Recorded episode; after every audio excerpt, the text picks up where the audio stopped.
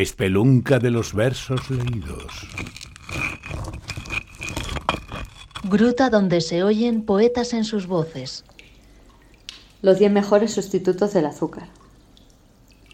Por la cena de anoche, que me estaba esperando, llena de aditivos y sal. Por las compañeras de piso, tan jóvenes, que tuve hasta hace poco.